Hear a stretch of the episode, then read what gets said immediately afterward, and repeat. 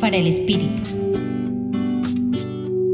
¿No les ha pasado que cuando le han preguntado a alguien la hora, su respuesta casi inconsciente y afanada es, no sé, pero voy tarde, sin detenerse siquiera a responder adecuadamente debido a la preocupación y el afán por su limitado tiempo?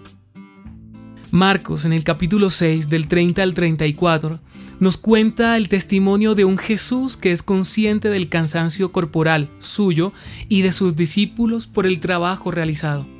Les invita a retirarse a un sitio tranquilo y descansar un poco porque no tenían tiempo ni para comer.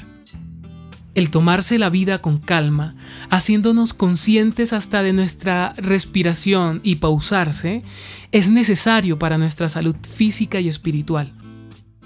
La famosa frase ayúdate que yo te ayudaré tiene aquí una confirmación significativa en el sentido de que si le pedimos a Dios nos bendiga con trabajo para tener el bienestar que siempre hemos deseado, pero al dárnoslo en Él perdemos la vida porque no sabemos limitar los tiempos y dar prioridades saludables, entonces luego sucederá que estaremos renegando de las enfermedades e invalideces porque no supimos administrar nuestra vida adecuadamente.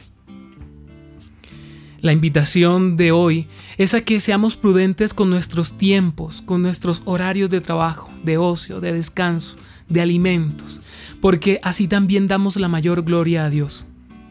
Hoy, cuando sientas que vayas a mil revoluciones por minuto, acuérdate de la actitud cristiana de tomarse la vida con calma y pausate por un momento. Respira profundo y dale gracias a Dios por poderlo hacer. Jesús, danos la gracia de darle a cada cosa su tiempo y su momento bajo el cielo. Hoy te acompañó Ramiro Salas del Centro Pastoral San Francisco Javier, Pontificia Universidad Javeriana.